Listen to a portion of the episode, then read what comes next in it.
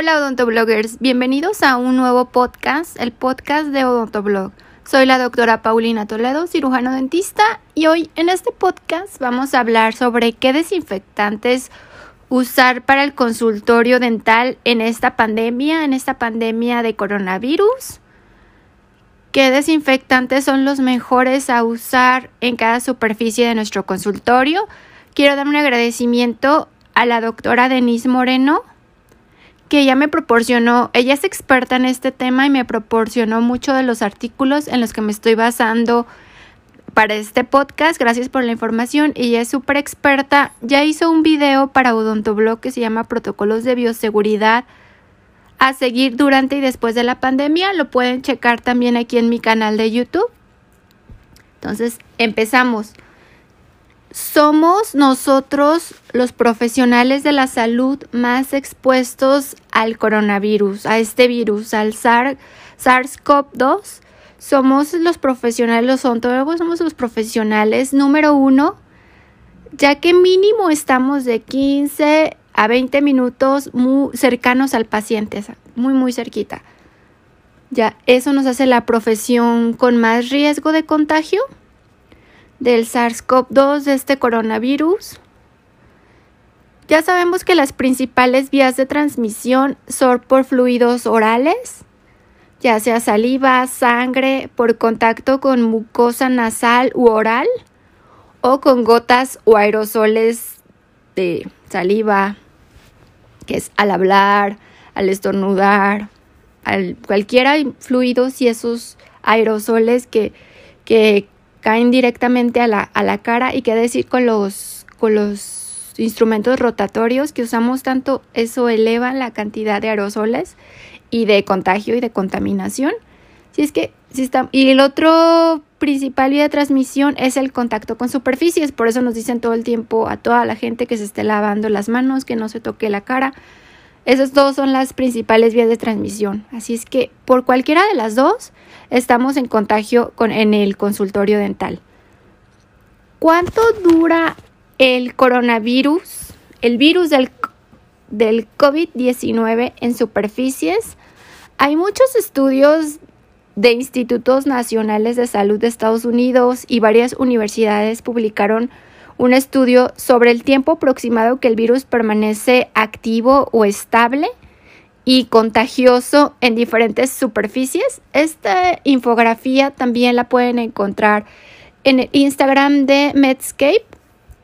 Ahí pueden encontrar también esta información, que después de hacer varios estudios determinaron que este virus permanece estable, permanece activo y contagioso en diferentes superficies. Por ejemplo, en guantes que nosotros usamos mucho guantes en el consultorio, dura hasta 8 horas, en madera 4 días, en vidrio de 4 a 5 días, en papel más de 5 días, en acero, en acero inoxidable de 2 a 3 días, en aluminio de 2 a 8 horas, en plástico 3 días, en cartón 24 horas y en cerámica 5 días. El virus llega a estas superficies cuando personas infectadas tosen, hablan o estornudan, ya sea de forma directa sobre ellas o al cubrirse con la mano y después tocarlas.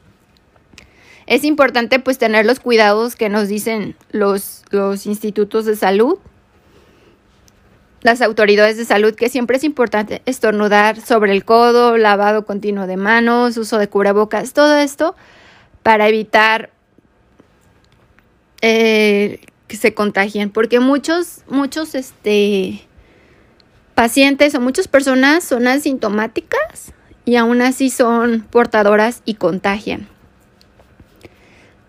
Es muy importante que también en nuestro consultorio pues tengamos la limpieza adecuada de superficies. Hay diferentes desinfectantes que podemos usar en el consultorio. Debemos desinfectar todas las áreas del medio odontológico. tenemos que tener desinfectado todo desde donde esterilizamos hasta la sala de espera. todas las zonas de nuestro consultorio deben estar desinfectadas. Obviamente hay algunas que están en más contagio que otras, o sea, en mayor grado de contagio como puede ser el consultorio. que otras, o por ejemplo donde esterilizamos y que va el material que utilizamos. todas las áreas las tenemos que desinfectar. Ah, las desinfectantes se clasifican de alto nivel, intermedio y bajo. Los de alto nivel son los que matan todos los microorganismos y esporas, que son germicidas, virucidas y antibacteriales. Los de grado intermedio son los que eliminan micobacterias, bacterias en estado vegetativo, la mayoría de los virus y hongos. El bajo puede matar algunos hongos y algunos virus y no elimina lo que son esporas ni Mycobacterium tuberculoso. Dentro de los desinfectantes de alto nivel vamos a encontrar los glutaraldehídos al 2%, que es lo más común, glutaraldehídos alcalinos, peróxidos de hidrógeno, también entran los desinfectantes de alto nivel, que depende de la concentración, normalmente es al 7.5%. En el intermedio encontramos los alcoholes, que es el etílico y el isopropílico. El etílico normalmente al 70% y el isopropílico del 70 al 90%. También en esta categoría encontramos a los fenoles y los iodopovidonas. También en los intermedios encontramos el gluconato de clorexidina, que al momento de yo googlearlo, lo primero que me salió fue un artículo de la FDA que advierte sobre las alergias que son poco comunes pero pueden ser graves y siempre preguntarle a nuestro paciente si es alérgico al gluconato de clorexidina. Ese también entra en el intermedio, al igual que los hipocloritos y en bajo encontramos a los amonios cuaternarios. Para limpiar las superficies de nuestro consultorio vamos a usar desinfectantes de nivel intermedio que entran los hipocloritos, los amonio cuaternarios y las clorexidinas. Vamos a limpiar superficies antes de la entrada de pacientes, después de la salida de cada paciente. vamos a desinfectar lo que es el sillón dental, los brazos, la charola, los cajones, el material que utilizamos, por ejemplo, los tubos de resina, la lámpara de fotocurado, etcétera. También tenemos que desinfectar los sistemas de flush, los sistemas de manguera, eyector, botella. Estos van a requerir que llevemos una bitácora, son desinfectantes de alto nivel, podemos usar alquilaminas y amonos cuaternarios para el sistema de desinfección de, de mangueras, de eyectores y todo este sistema de flush. Hay que llevar una bitácora semanal para el control y evidencia de la limpieza de nuestro sistema para que no se nos olvide hay que llevar siempre una bitácora de cuándo la limpiamos por última vez o si compartimos consultorio para que la otra persona sepa cuándo es necesario la desinfección o hace cuánto no lo hemos hecho y nunca, nunca brincarnos días.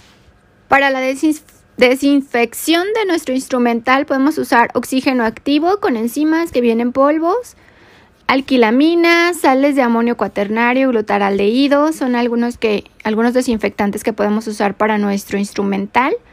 Igual recuerden siempre enjuagarlo al chorro de agua de, forma inicial, usar guantes gruesos de preferencia para lavar el instrumental. Hay que hacer un prelavado también de con jabón enzimático Podemos tener una bandeja de, desinfectante, una bandeja desinfectante con glutaraldehído, ponerlo cada mes, cambiarlo cada mes y ponerle fechas y etiquetarlo y poder ahí desinfectar o dejar ahí desinfectando el instrumental antes del proceso de lo que es esterilización. Ya después del lavado de nuestro instrumental, de la desinfección, Vamos a pasar a lo que es el secado. Lo podemos secar con aire o con toallas de papel, pero que esas toallas de papel sean de las que no suelten pelusa. No se recomienda que sea con toallas de tela, ya que pueden conservar el virus. Se puede quedar en superficie, como, como hablamos. Y ya después vamos a empaquetar nuestro instrumental en bolsas de grado médico. Debemos escribir en la bolsa la fecha en que esterilizamos aunque, o en la que estamos esterilizando nuestro instrumental porque recuerden que la esterilización caduca cada seis meses. Así es que póngale, si comparten consultorio, pues pónganle su nombre y, y la fecha que están esterilizando su, su, instrumental.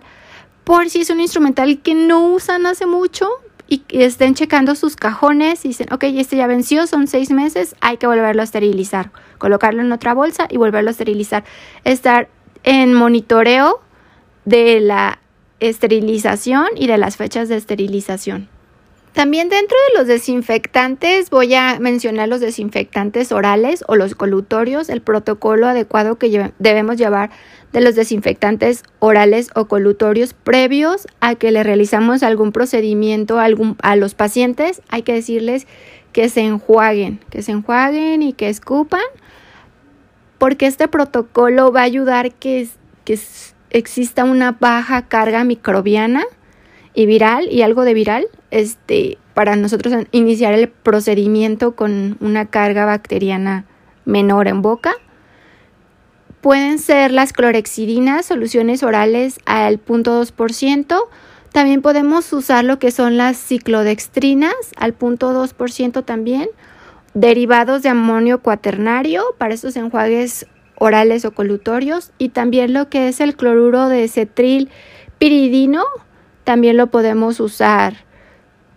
Todos estos desinfectantes orales previos a realizar algún procedimiento de emergencia o ya procedimientos en, en este tiempo de COVID-19 o quizás, no sé, regresemos a nuestras actividades en consultorio sin que aún exista una vacuna, si es que es importante saber qué desinfectantes podemos usar contra el coronavirus tener, no, evitar lo que es la contaminación cruzada en consultorio, seguir todos los cuidados, otros cuidados que he hablado con ustedes en, en otros videos, de que el paciente, hacer un, un previo contacto con el paciente antes de que llegue, el hecho de que se limpien suelas, que no vayan acompañados, que se laven las manos, todo ese protocolo que que ya se nos va a hacer de forma cotidiana a todos y que ya vamos a usar todas esas barreras de bioseguridad, también el transporte de lo que es el instrumental que utilicemos que sean en cajas rígidas para llevarlo al lavado a donde es la zona de esterilización y lavado, que sea una zona aparte de nuestro consultorio, es lo ideal. Pues muchas cosas y muchas medidas que ya hemos estado hablando en estos podcasts, en este canal, con muchos especialistas o algunos temas que he tocado yo, son muy importantes que los tengan en mente, que los tengan en cuenta y pues también sigan a la doctora Denise Moreno Vean el video que tiene aquí en mi canal, ella es expertísima, ella me ayudó, me proporcionó muchos artículos y mucha información que ahorita les estoy compartiendo en este podcast. Le mando un abrazo a la doctora Denise, un abrazo a todos ustedes, suscríbanse al canal, denle like y nos vemos en próximos videos. Un abrazo a todos, cuídense mucho, sigan las indicaciones de, de las instituciones de salud de su país y mundiales Cuídense mucho, un abrazo, adiós.